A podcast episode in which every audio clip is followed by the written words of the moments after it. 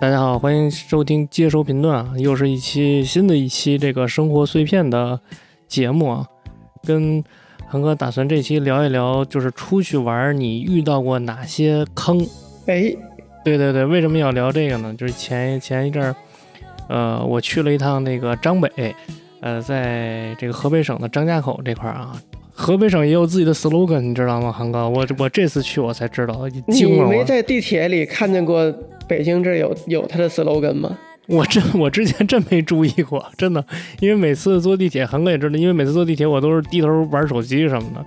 很少关注这个地铁上的广告什么的，我还这这真是后来我回来之后，我才发现地铁里也确实有，嗯哼啊，对，然后呢，但是你跑在那个高速路上的时候，就你开车在高速路上的时候，好多那种是吧？对对对，好多那种大牌的广告。河北的 slogan 就是这么近那么美，周末去河北。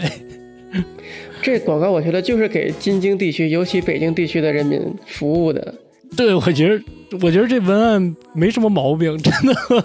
对，然后这个就因为这个前两天去出去玩了嘛，然后有了有特别多的，就是感慨吧。就是虽然玩的也挺高兴的，但是呢，就确实也当中也遇到了很多呃不开心啊、坑啊、比较坑的一些事情吧。所以就是说，呃，想录一期节目，完了呢也跟。也看看咱们的，就听咱们节目的朋友们有没有在旅途过程中有遇到过哪些就是比较离奇的一些坑啊？韩哥有吗？就出去玩的时候遇见过什么就比较坑的事儿吗？大坑还没有，而且我最近主要出去玩的少。我觉得可以先聊一下你这次，呃，你是自驾还是怎么着？对对对，我是自驾。有什么坑吗？你做攻略了吗？是是这样，就是这个我我以我自己的亲身经历感受跟大家说一下，因为我平时去。一些地方就是相对离北京相对不那么远的地方，我都比较习惯于自己开车啊。嗯，因为我觉得这是，如果你时间不紧张的话，你可以一边开车到一个服务区就休息一下，到一个服务区休息一下，或者或者说甚至你可以在就比如说啊，比如说我要去呃一个稍微远一点的地方，可能这个地方途经啊天津啊，途经别的城市啊，我甚至可以在。在途经这个城市的时候，我下高速完了，在这个城市待一天，然后第二天不那么紧张再走。就是我，我之前我比较喜欢这样，但是随着就是年龄的增长啊，这次我突然觉得以后我不太能长时间的驾驶了，因为就是这种感觉，就是以前没觉得，就现在感觉这种长时间的驾驶确实挺挺累的。真的就挺累的，而且我算了一笔账啊，就是一个是从这个身体方面，另外一从经济方面上，我算了一笔账，就是如果你要租一辆车，就是说我是从某平台租的这辆车，我是从就是横横向比对过啊，我是从那个目前就是互联网能够租车的平台里边的 app 里边的最便宜的一个 app 里边租的车啊，咱就不给他打广告了。然后呢，呃，你。而且我租的还是一个，就是它最便宜的车。那你加上租车的费用，加上啊这个 E T C，就是你你上高速得走 E T C 嘛，对吧？嗯。然后 E T C 的费用，然后你加上一个给车上一个最基础、最基础的保险，然后再加上你的油钱，这些费用加在一起，然后你至少得花个一千多元，知道吧？这是多少天呢？一千多元。呃，多少公里应该是算这个还是算天数？算天数，它是按照天数算的。天数对，然后你，我当时是租了两天吧，两天呢应该是一千，呃，这些全都加起来是一千三百块钱。嗯，不便宜，是不便宜。就是所以你，我后来算了一笔账，如果你坐高铁到，因为我们去的那个地儿就是崇礼嘛，它就是冬天滑雪的地儿。嗯。然后呢，你如如果是坐。高铁票的话，高铁票一个人，呃，从北京到崇礼好像才二等座，才二百多块钱。然后你你你回来呢？哦，也差不多，差不多两也不便宜，说实话是吧？我也觉得不便宜，因为你想，我记得到个到个北京到南京才四百多块钱，你到个张家口都两百多了，是挺离谱的。就当时我也觉得挺离谱的，但是就确实是不便宜。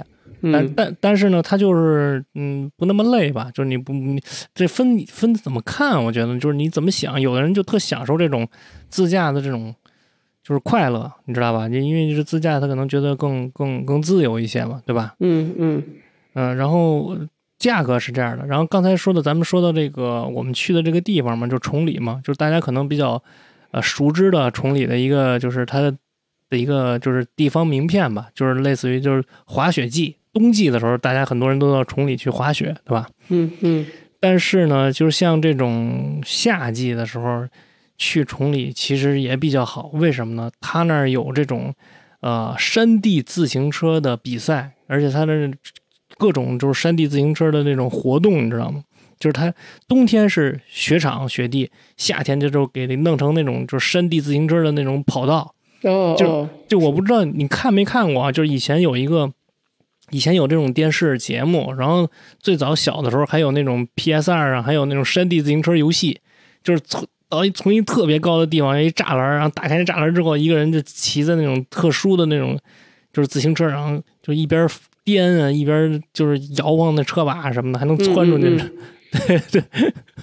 然后呢，他是这个呃，集山地自行车啊，山地卡丁车，然后还有这个呃什么类似于那种网红秋千啊，网红就是那个彩虹滑道啊。然后最重要、最重要的是什么呢？最重要、最重要的是他那儿有那种真正的马戏团表演。然后我们到那儿主要是去看这种马戏团表演去了，就是比较大常驻常驻那儿的那种马戏表演是吧？每天都有，就每天晚上都有，就他那个马戏团表演，你知道吗？就特别，就而且他那个马戏团表演确实挺精彩的。就是我我我确实没没这么近距离的看过这种类似于。怎么说呀？有点像小时候看那个曲艺杂谈似的 那种感觉，你知道吗？嗯，对。而且我我我特别近距离的看这个马戏团表演的时候吧，我就突然萌生了一种感觉啊！我不知道为什么会萌生这种感觉，就是你知道那个有一个动画片叫《蝙蝠侠》，你知道吧？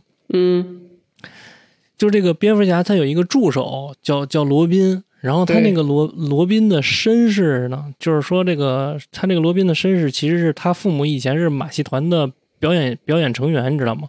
后来因为这个马戏团在表演的过程中，就是出了一些纰漏，所以这个他罗宾的父母就双亡了，所以蝙蝠侠就领养了他，这是他的身世。就以前看动画看漫画的时候就知道罗宾这身世，但是就觉得没有什么代入感，就一笔带过了。然后那天我在看那个马戏团表演的时候，真的有很强的代入感，就觉得这些，呃，表演人员真的每一天都在进行这种超高强度的表演，其实也挺，真挺危险的。对，我记得有一个表演是他们在那个轮子上走，什么特别高的一个轮子上走，就当时看来觉得挺挺惊恐的，而且没有什么保护措施，是吧？对对对，有保护措施的，我在我印象当中，我看了那么多，只有一个有保护措施，就是他拿那个那种，呃，类似于拐杖似的那种东西，完了之后，他把那拐杖摞得特别高，然后在那个特别高的上面，完了之后用两个手去撑着那个特别细长的杆儿去左右摇晃，就我记得就那么一个有保护措施，其他的都没有。哎呀，天哪！这个是它比较好的地方嘛，然后后面的话就想跟大家吐槽一下这个遇到的一些坑啊，嗯，这个是怎么回事呢？首先啊，咱们就接着这马戏团说，我们买的那个票是一个，就是他们上面写着尊享票，二等座，知道吧？尊享还二等座？对，然后当时我就想，二等座，二二。就是那也还行啊，就我的我我我离我想象当中二等座是什么？就是那个肯定不是第一排了，对吧？也也有可能不是第二排，但是你肯定是第三排到第四排。我想的是这样，结果没想到，人家给你把这个座位啊给分成了 A B C D E F，就是三个大区，就是 A B 是第一个区，C D 是一个区，E F 是一个区，你知道吗？然后我们分的那个就是区呢，就是 C 区跟 D 区，它是它是一个什么性质呢？韩哥，你知道吗？它这个表演啊，它不跟你看电影不一样，它这个真正的表演啊，大家都想坐在这个演员的正就正前方看，对吧？对对对，你你肯你肯定不想坐在就是他妈的 九十度九十度角那个位置看，对吧？然后呢，所以呢，最便宜的票，你比如说像。E F 的票，它就是在两个九十度，九两个九十度，就是所谓那个篮球场的零度角的位置，你知道吗？哦，对，就是你在侧侧边。对，就是你在篮球场上，在零站在零度角看篮筐的那种感觉，你知道吗？嗯。然后，嗯，我们买的票呢，C D 呢，就是类似于你在篮球场的四十五度角那个位置，斜的。对，斜的。你看看看那个篮筐的位置。然后 A B 呢，就是罚球线那个正中间那位置。嗯。啊，然后呢，这个倒没什么，我也认了。但是最让我怒不可遏的是什么呢？他妈的！这个 A、B 区居然是那个椅子都是给留好的，上面写着“业主专享”。哦，就是本地人是这意思吗？就是他是为了卖房，就是他那个里边，它里边是一个那类似于那种就是度假村似的那么一个，就是像阿那亚的那种是吗？哎，对，有点那个也有也有业主什么什么的那种。对对对对对对对，有点那意思，你知道吗？然后呢，就是说这个业主专享，当然了，并不是说你身为业主，你到这儿每天就可以白看马戏，你也得花钱。嗯，但是只只不过你比别人优先获得了这个就是比较好的位置的权利，你知道吗？嗯。然后呢，这个是让我觉得特别坑，特别怒不可遏。就是我觉得你可以。你卖这个票的时候，你哪怕就说清楚了，说你你这个票可能就是位置是什么样的，或者说你有一个示意图，对吧？就是说，哦，没有图，对，它没有图，就是说你这个是二等座什么的。你你哪怕有一个示意图，你让我知道我是在一个就是斜四十五度角的位置。那如果你有正中间的位置，是你哪怕你卖 VIP 票，你可能比这个贵二百到三百块钱，那你那我会考虑是不是要买这个票，对吧？就是我如果真的想看的话，那我。宁愿多花二三百，我觉得值的话，那我也会花。但是我觉得他这种行为就有点就是欺骗消费者，这不就是我说的严重就有点欺骗消费者的意思，就有点糊弄你，你知道吗？就是蒙你，没有知情权呗。对对对，就是要不就加钱买了。对对对，你没有知情权，那个就有点有点恶心。完了之后，这这个还不算是最恶心的，你知道吗？让我最恶心的是什么？最恶心的是散场的时候，散场的时候，因为很多人。大家都在一个那个圆顶底下，那个是就是在一个大别特别大的一个类似于蒙古包似的这么一个里边，完了之后坐了好多人嘛。嗯，散场的时候居然有保安拦着不让走，你知道吗？为什么呢？因为因为有领导让领导先走。哦，领导领导那不错了，就是我也不知道是领导呢，我也不知道是哪儿的领导，你知道吗？关键是咱也不知道哪儿的领导。完了之后就。拉起了一个就是那种就是保安拉起了一个就是那个保护人墙似的那种东西，那也我这辈子也是第一次见。说实话，我当时也也惊了，你知道吗？然后几个就是就是看着就他妈的，就是那种你懂吗？就是看着就是比较长得就比较像领导的那种，就人模狗样的那种，你知道吧？一路护送这些所谓的领导离开，从第一排站起来了啊，才让其他的观众纷纷离场。因为这个其实我觉得挺危险的，因为当时看的时候好多这种带孩子的家长，你知道吗？嗯，然后呢，后面的不知情的观众呢会往前涌，就说：“哎，怎么还不走啊？什么的，你知道吗？”嗯，然后就是就就我当时觉得真的，我心里很不是滋味我觉得这我操，我说都什么年代了，二零二三年了都，我说怎么还他妈的就是什么有这种恶习？但是就是。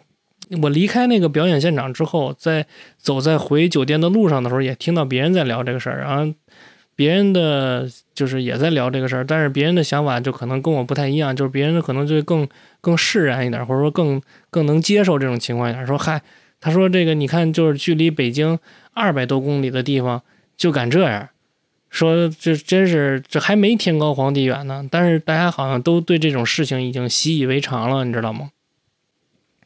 嗯，对，然后就让我觉得挺挺恶心的吧。然后第三个让我恶心的就是这酒店的事儿。然后这酒店就是我觉得根本就不不配叫酒店，就是他妈一个招待所是吧？不是，倒不是招待所，就是一个快捷的那种，就是如家呀什么那种速八什么汉庭，就是这种的，你知道吗？嗯，它根本就不配称之为酒店。然后你买，一共花了一千多块钱。然后呢，其实呢。你这一千多块钱里边，就是它里边它这些消费吧，我觉得它做的比较差的一点就是，你可以跟消费者说清楚。我就觉得就是有有一个让你特别不好的体验是什么？就是他没跟你说清楚。就比如说，因为它是有很多房型的，你知道吧？嗯，它里边有很多房型，就是很好，有的房型很好，很宽敞，也住着也会很舒服。但是呢，他就不跟你说，然后呢，他就让你买这套票。这套票呢，等于就是他把马戏团的价格含在了你这个酒店里边，你明白吗？然后就是马戏团加那酒店一千多，但是酒店那个房型可能是个比较差的房型。对，你明白，这就是你说的这个意思，就让人就是特别，就我不太能理解你你捆绑销售。对，捆绑销售，那那可我我其实我不太能理解这个，就是我觉得你你可以跟客人说清楚，就是说，因为第二天的时候我问了，就是他那售票处有专门卖马戏团票的，人家就。说的清清楚楚的，说我们这个二等票就是五百五十八，就是如果单买的话就是五百五十八一张票，你知道吧？嗯嗯。那你刨了这五百五十八，你这房可不也就是就就就三四百块钱呗？嗯。就一这那三四百块钱可不他妈也就是，可也就是他妈那个儒家的水平嘛，就是什么他妈的是吧？就就嗯，对，所以。就是我不太能理解这种硬性的这种捆绑销售，或者说这种不给消费者知情权是是啥意思？反正我觉得挺坑的，所以就我建议大家一定不要，就是因为我了解到这个是在一个就是公众号上，就是这种就是类似于就是近郊旅游的这种公众号啊，就是其实之前我对这公众号还挺有好感的，我都我我挺喜欢他的，但是自从这次之后，我就给他取关了，你知道吗？所以是那个号推荐你买那个联合联合票是吧？对，是他就是发了一个类似于这种通稿似的那种，就是安利安利文似的那种东西，你知道吧？然后就说那个点击阅读原文可立即享受什么什么优惠，说就就这几天什么的，类似于知道吧？就勾着你去买呗。然后呢，当时呢也怪我，我就是没什么经验嘛，因为韩哥也知道我这人就平时也是那种宅狗，然后 然后就是。哎呀，就是反正我就建议大家，就是无论只要要出去玩，一定一定要仔仔细细的跟这些你在你在预定之前，因为他都会有酒店的电话嘛，对吧？嗯，你一出大家出去玩，一定一定要仔仔细细的提前跟你要住的地方呀，嗯，你要玩的东西啊，你玩的项目，就比如说像我们这种里边含马戏团的，你甚至都可以给当地那个地方打一个电话，问问这个马戏团票能不能单买。就是大家去玩之前，还是要下多下一些功夫吧，就自己多费一些心，千千万万不能说，嗯，就是迷信某一个 公众号或者迷信某一个抖音啊、快手上的某一个 KOL 给你的推荐啊，这真的是太，这里边坑太多了，真的太不靠谱了。这我觉得这出去这一次真的长了很多教训吧，也算是交学费了啊。被公众号给骗了，公众号拿了后向分成，我跟你说，他绝逼拿了。嗯，真的，他绝他绝对拿了，这他妈的都不用不用说，我操，这这是太太他妈可恶了。我就分享这么多吧，啊，嗯。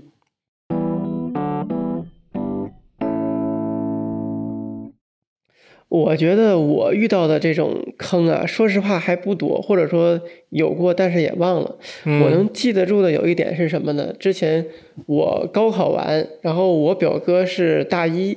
然后我们一家子，就是我妈妈带着我俩，还有一些我表妹什么的，我们就出去玩儿暑假。然后到了南京，然后就说逛逛南京什么的。但是我哥说，哎，那个他有大学同学在徐州，说想去徐州找他同学玩去。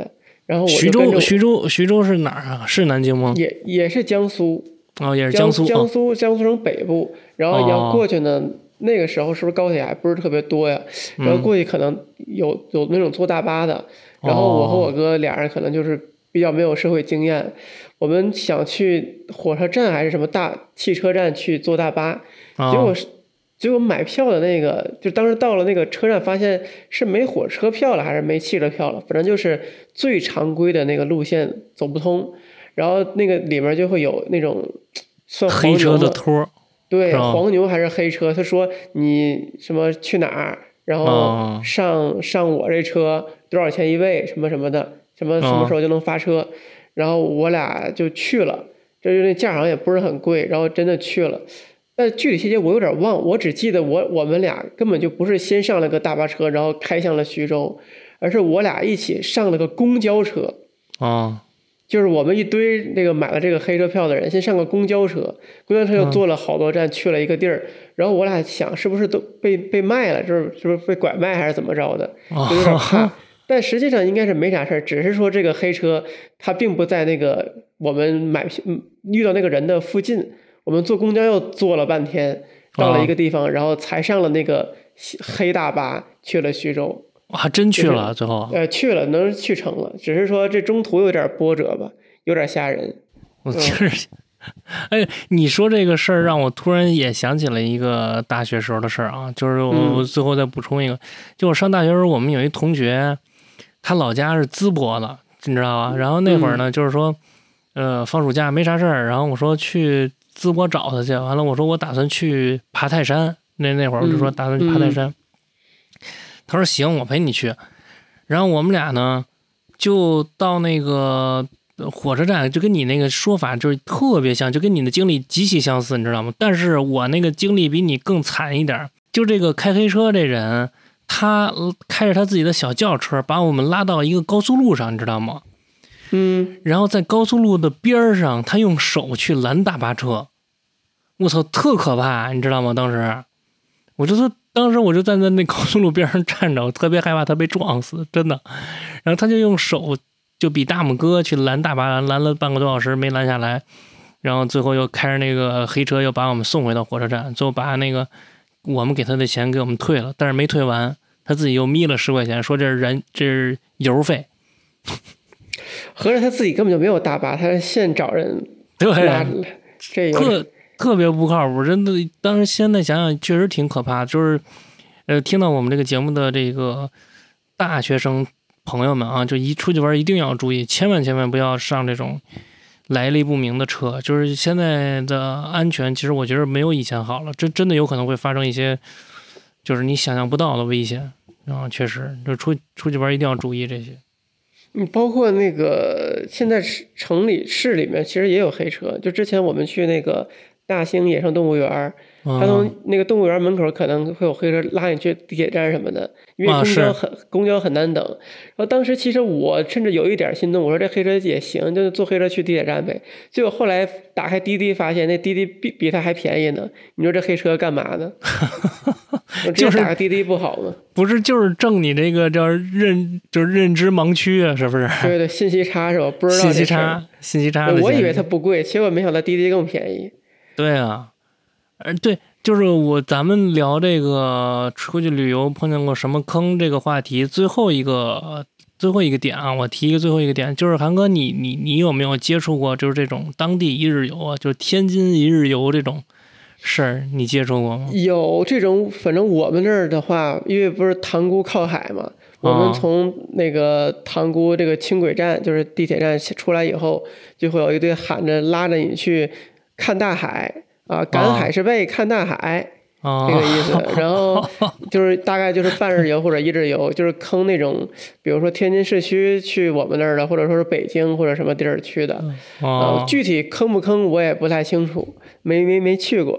哦，但是确实是有，是吧？有有有有。然后我之前参加过一个扬州一日游，我是在南京，那个时候在南京，然后我们报了个团，然后扬州一日游，其实。整体还是挺 OK 的，虽然说可能团餐挺难吃什么的，但是 价也很正常，没有太坑人。挺难吃，我操！行，就是其实北京也有，但是呢，具体的我就不跟大家说了。唯一一个，我就跟大家说一点，就是北京一日游，你跟着他玩啊，跟着他去，就是说所谓故宫啊、长城啊这些都没问题，都 OK 啊。就是千万千万不要再跟着他们去王府井那个小吃一条街了。真的，千万千万不要再跟着他们去了，那个就是太坑人了，真的极其难吃。是必须要买，呃，也不是必须消费，是就是太难吃。对，就是他会把你拉到那儿去，因为那儿没有别的吃的，你知道吧？就是你要。王府井小吃一条街是什么？我去完附近，我都没有见到有小吃街。有有有一个小吃一条街，我操，恶名昭彰。我跟你这么说，真的，就是专门宰外地游客，又他妈难吃又正宗。对，又贵又他妈难吃，真的恶名昭彰的小吃一条街。别忘了结账单，头晕地转是黑的白的，反正断了片儿。老北京的小吃呢，肯定得说炒肝，一般人的首选都是鼓楼一拐弯。不过我不好这口去那儿只点罐。咱们进入到那个书影影视跟音乐的推荐吧，就是最近韩哥有什么要推荐的吗？我之前按照你的推荐，我去看了《白夜追凶》。然后确实不错，然后期待第二季。那这个你想聊聊？对，可以聊聊，可以聊聊，可以可以聊聊，可以聊聊这《白夜追凶》，因为这《白夜追凶》太好看了。我觉得啊，真的是，就是你你你不觉得吗？就是它真的是打开了这个国内近些年的一个就是呃刑侦推理的这么一个热潮的一个开端。就是它确确实实是那个最开端的那个。剧就是《白夜追凶》，自从《白夜追凶》之后，涌出来一批，然后甚至甚至爱奇艺都开始为这种刑侦推理的剧做了这种叫呃迷雾剧场，对吧？嗯。然后那个为什么说《白夜追凶》这个剧好呢？呃，首先呢，我特别喜欢他这个剧的演员，就是潘粤明，我是非常非常喜欢的，因为他年轻的时候。就我实在想不起来那个电影叫什么了啊！他年轻的时候也演过一个电影，就是演那个卧底的，就是一个警察潜伏到一个犯罪团伙里边，然后装作什么都不懂的样子啊。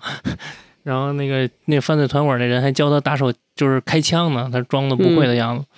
哎，就是我觉得潘粤明吧，他是那种，呃。就是那种很扎实的演员，就是他年轻的时候可以演帅哥，可以演小鲜肉，然后他成熟了，年龄大了之后呢，他也可以演那种很有沉淀感的，完了之后很有沧桑感的那种角色。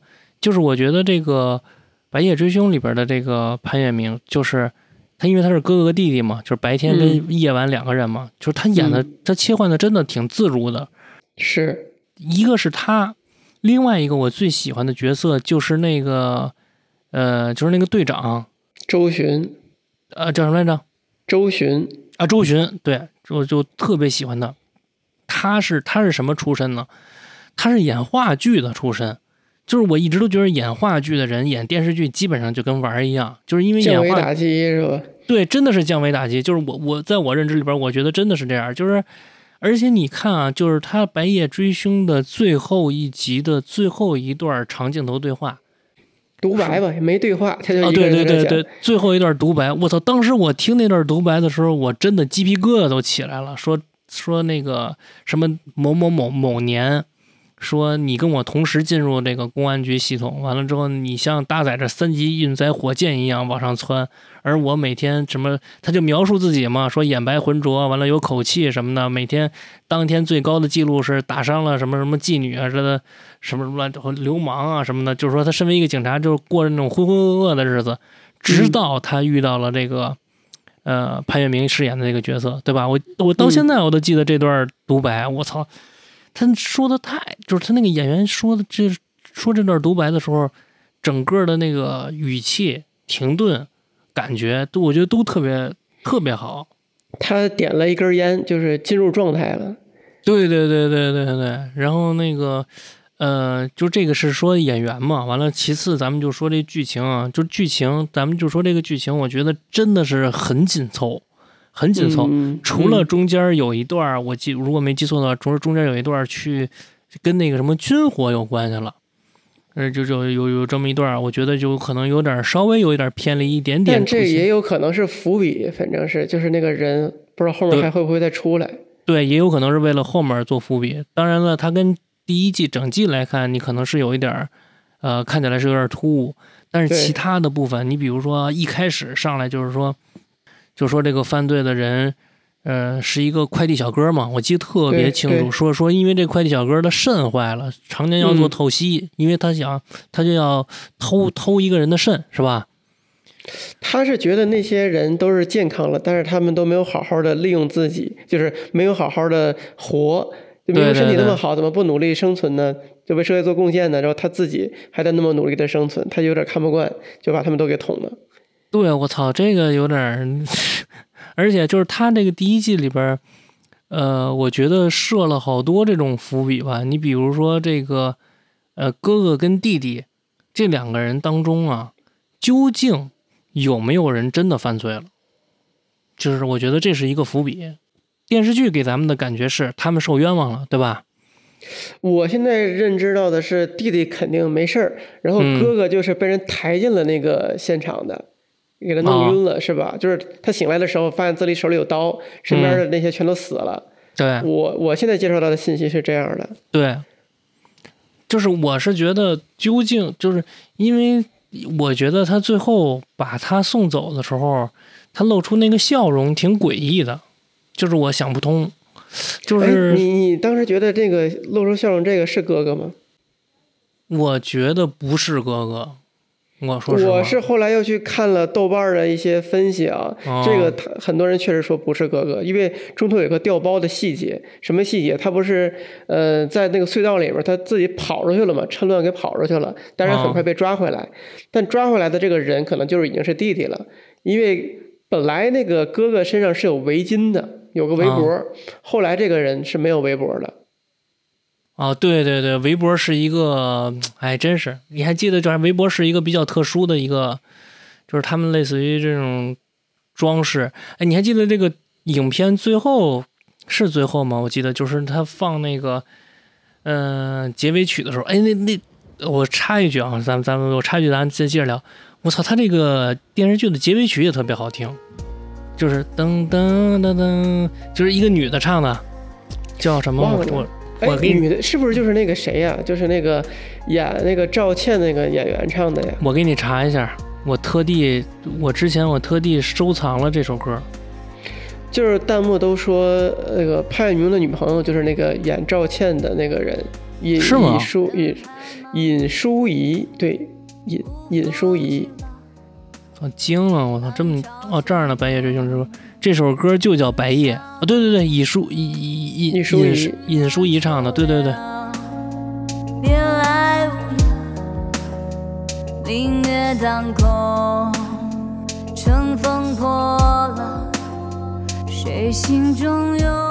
就这首歌，我也觉得特别好听。到时候咱你可以。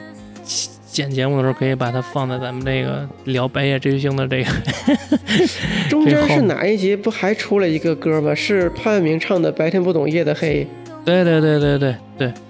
哎，你说这个，我突然想起来，这白夜追凶播出的当年，就是当年啊，当年播出白夜追凶的当年，这个潘粤明还参加了当年的一个综艺节目，叫《跨界歌王》。哦。你你你有听说过这个综艺节目吗？是，就是一些演员来，对对对对对，北京卫视的是吧？对对对，不是一个很有名的综艺节目。就是说实话，这综艺节目办的也挺也挺糙的，因为这些演员实在是是是他妈不怎么会唱歌了。啊，最后周涛就是力捧，就是涛姐嘛，给给涛姐弄了个冠军。但是涛姐唱的实在是他妈的不好听。然后当时潘粤明参加了这个节目，潘粤明唱的呢。呃，还可以啊，至少我觉得比涛姐要强一点。就聊回来啊，聊回来，聊到这个电视剧啊，就是说这个《白夜追凶》这个电视剧啊，其实很早很早就说有就要有第二部了，而且你看这优酷第二部的这个，呃，你搜《白夜追凶二》，它就一直是有各种预告嘛，是吧？嗯，词条已经建好了。对，词条已经建好了，但是这么多年过去了。就是没有 nothing，为什么？就是我分析这个事儿啊，我分析这个事儿，绝不是因为，绝不是因为没有剧本，或者说绝不是因为剧本没有出来。我分析大概率是因为剧本里边有些东西是触碰到边线了，得改，对，得改，而且它可能不是，呃。改那么简单了，我觉得就有可能是大改，或者说重新写了，要不然他不会这么多年都是吧？都都是这个状态。今年好像有消息说在拍，就是微博上会有这种叫路透啊，还是什么的。今年真的是说是在拍，是吗？嗯，我觉得他现在如果要出要上的话，也是一个非常适适合的当口，就是非常适合的契机。为什么？因为现在这些刑侦剧很火。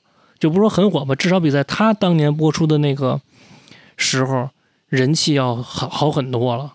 就是群众基础已经有了。对，群众基础，群众基础绝对比他当年播放的时候要好，这个咱们得得承认，因为他当年播的时候，我如果没记错的话，还是一个就是大家更多喜欢看一些就是无脑综艺什么的，那个时候会比较多的时候。这个我插一句，补充一个小背景，就之前看。哪一个杂志就是聊《狂飙》，就当时《狂飙》火的时候，然后那个杂志就捋了一下这个脉络，就说中国最早是什么《重案六组》啊这些剧，没错，然后到中间一些年的时候，可能就是国家管的稍微严了一些，说大家不敢不敢不敢动这个题材。是。然后到后面不知道是换了这个分管的领小领导，还是说是什么什么改动了，整个又活泛起来了，所以重新又慢慢的就开始有这些剧出来了。一，我跟你说是这样。这个打响第一枪的是谁？实话实说，呃，确确实实是这个《白夜追凶》跟另外一个起到至关至关重要的作用的是谁呢？《白夜追凶》跟《法医秦明》。《法医秦明》反正出了好多季，但是最好看的是那个张若昀的那一季吗？对，张若昀的。呃，对，之前真我这个我也看了。我跟你说真的，打响第一枪的。定下这个调性的绝对是法医秦明跟这个，就是这个白夜追凶。当然，白夜追凶没有人家法医秦明这个连续性好。这个法医秦明自从火了之后啊，你看看就是这种，哎呀，刑侦类的、法医类的，一下如雨后春笋般全出来了。最早的时候确实是像你说的，有一批牛逼的，比如说这个重案六组什么的，黑冰、黑洞什么的，都是这种刑侦的，就是都是挺凶的。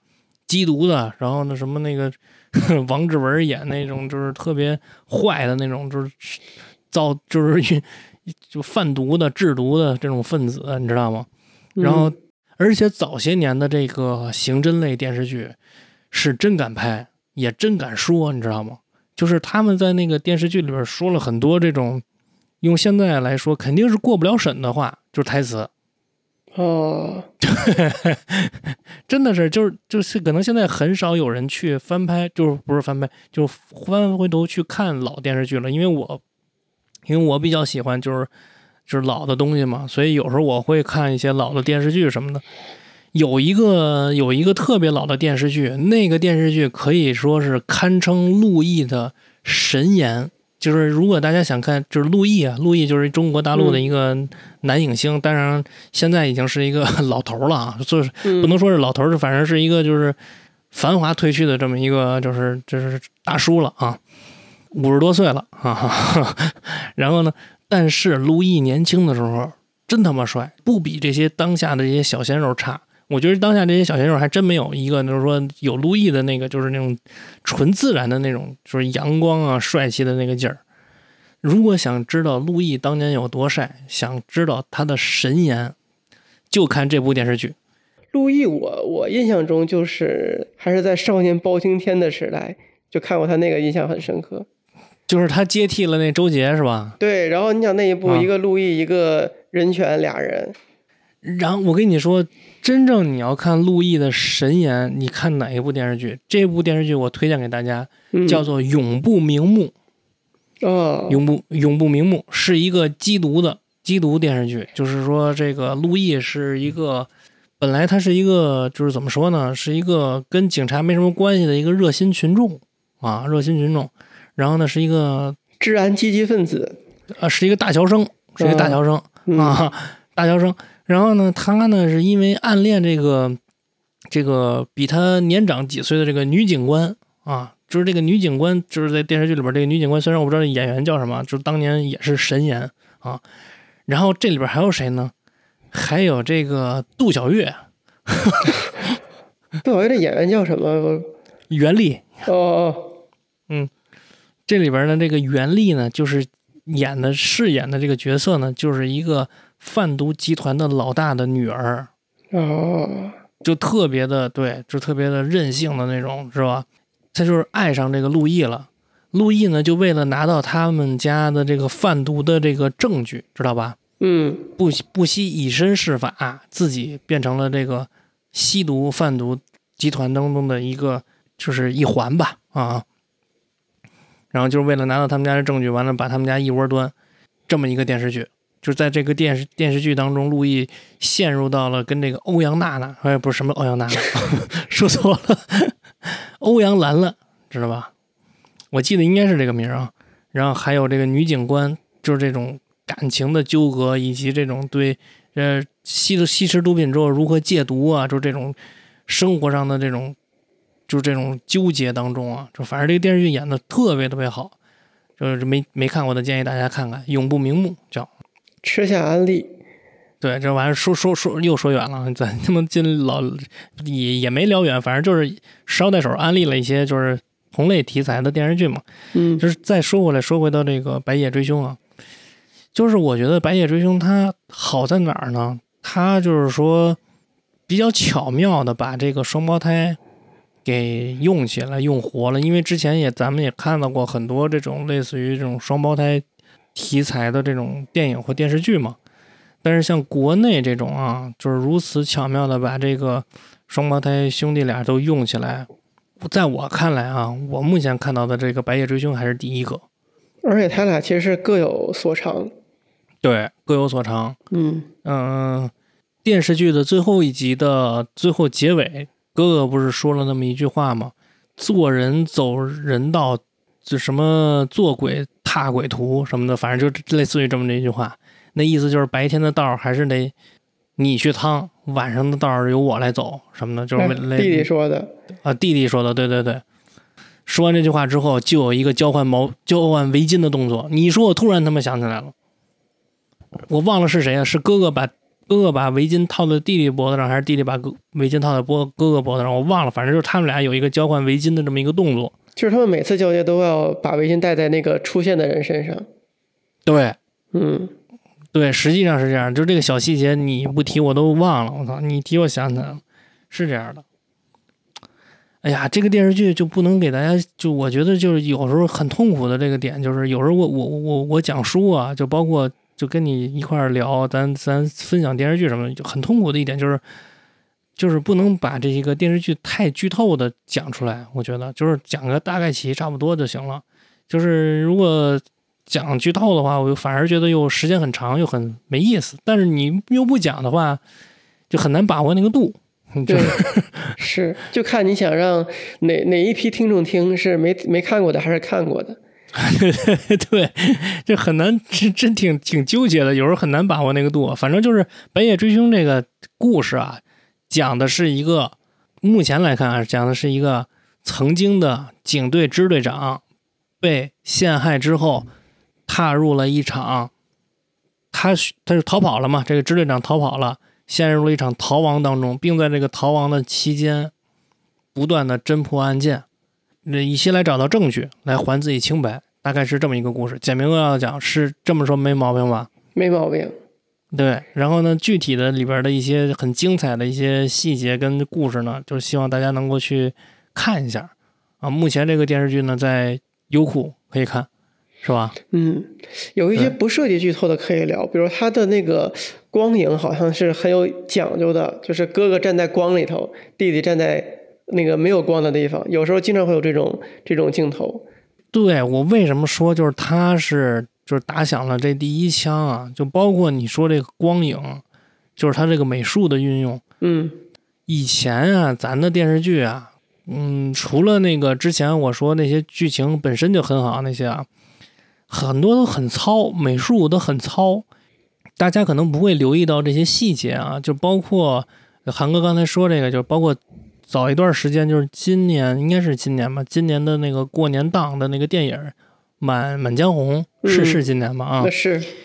就大家好多都说啊，看不懂，就是说这个怎么这怎么老是那个阴天啊？怎么这它不是阴天，啊美术它就要这种就是阴沉的，就是阴暗色调的这种氛围。它为什么呢？它就是反映了、渲染了一个，就是说。当下内就是在这个院子里边，所有人的一个心境，大家都是阴森的，都是阴沉的。你直到有一些镜头你给到的时候是阳光洒进来的充足的。你比如说啊，就是现在聊远了，就是但是我稍微差一点，就是关于这个美术镜头这个事儿，嗯，就是阳光洒进来的。比如说沈腾在给这个易烊千玺讲说我们的国家应该是什么什么样的，就是人民应该是什么什么样。完了之后，呃，《满江红》的那个诗句挂在那个墙上的时候，那是有阳光的。你看他那个。镜头里边的这些颜色的运用，就是代表了一些就是创作者想表达的氛围感，就是他要塑造这个角色，这个角色当时的内心的变化跟他的氛围感，就我觉得是这样。所以就刚才韩哥提到那点特别重要，《白夜追凶》我观察过，确实是韩哥说的这样，他就是把哥哥跟弟弟两个人的这种心理变化跟氛围感，他用镜头用颜色表达的很清楚。因为哥哥他是因为出了那个事儿之后，他就不能够再到暗处去嘛，他有这种幽闭，就是类似于幽闭恐惧症，是吧？嗯。然后，但是弟弟呢是可以去的，所以你看他呢就把这个人物用这种音，就是这种颜色，他给你塑造起来。因为这个电视剧它是视觉的视觉传达嘛，它是视觉的产物嘛，那跟咱这播客不一样，所以他一定要利用好这种视觉的手段嘛。所以我觉得这《白夜追凶》真的是一个制作上比较比较精良的国产电视剧。说实话，嗯，好像那个周巡和和潘粤明他们俩有对手的时候，也有那么一两次，也是一个在光下，一个是在暗处。是啊，嗯。而且你说到周巡，我又想起来了，就是那个女警官，就是他们去搭救那女警官，最后发现去晚了，是是之前那个。支队长那女儿，你记得吗？嗯嗯嗯，就是说那个搭救那女孩，结果那女孩已经被人被那个坏人给糟践了，是吧？那个反正反正反正是有剪辑，也其实没有确定是有没有完成，对吧？也有可能是来得及，但是看他们的表情是觉得来不及。之前我记得我如果没记错的话啊，之前最早的上线的那一批就是跟着那个更新走的时候，嗯，他是没没有来得及剪辑的。就是只不过他是在敏感部位给，就是给打上黑色了，就是整个女孩她在那个出租屋里边是赤身裸体的。呃，我看的这个版本是只只有个背影，然后具体因为因为在切换到那个男的那个罪犯上，那个男的好像衣服也穿着了，所以到底不知道他们有没有来得及，就没有没有交代。其实我记得我如果没记错的话，这女孩是赤身裸体的，而且是被吊下来的，就是两个手给。对对对，如果我没记错的话，就是当时是这样，只不过就是在隐私的部位，他是用就是那个大黑的那种横的那种长方形给挡住了，这么粗暴？对对对，很粗暴的处理了。可能是后面优酷这个可能又再次给剪辑了，因为这个优酷这个剪辑是就是是异能传统，就是是因为那个。就是我是我最近在看那个《老友记》嘛，就是在优酷上有，然后《老友记》里边有好多都给剪了。对，那个到国内就是上线已经剪过了，应该哪个平台都一样，像腾讯他们的也是剪过的。那优酷剪的特多哦，有的时候你都衔接的衔接不上，就是他说了一句特敏感的话，完了之后给剪了。是不是那个谁说的很多话都没剪上啊？就是，呃，罗斯的前妻他不是同性恋吗？然后她相关的很多都没都都对不上了。对对对对对对对，你也看过那个是吧？没有，我之前是《老友记》，《老友记》我是原来看过，然后后来国内上线的以后，我是从哪儿开始看的？不知道哪个平台看第一集发现不对，怎么着这剪的也太多了，我就再没有再看过。是啊，咱国内那个剪辑确实剪太多了。哎，还有还有啥要推荐的吗？还有啥？我放在下次推荐。我那个三毛那个撒哈拉的沙漠快看完了。哦，可以，经典老番。可以，可以，可以。那下那下次我们聊聊这个。嗯。然后下次正好你聊这个的时候，我也聊一个，就是可能不太容易单人 solo 的推荐的一本书，那我也放在下下一期聊。可以呀。嗯，就是那个隧道，你知道吗？就是那本？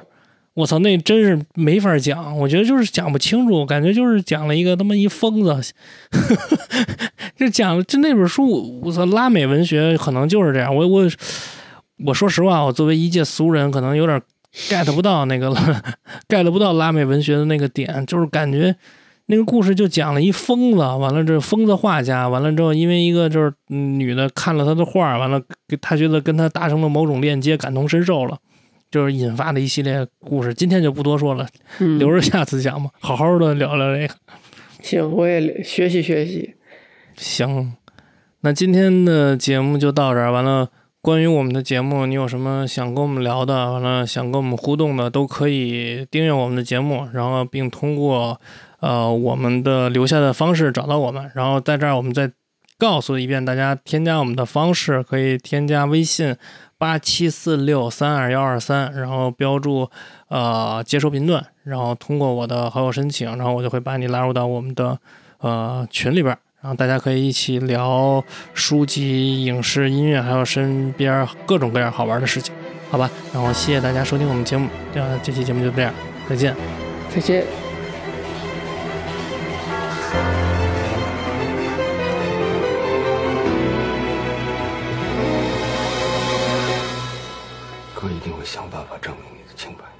我们之间没有眼神的关系，没有相互占有的权利，只在黎明混着夜色时，才有浅浅重叠的片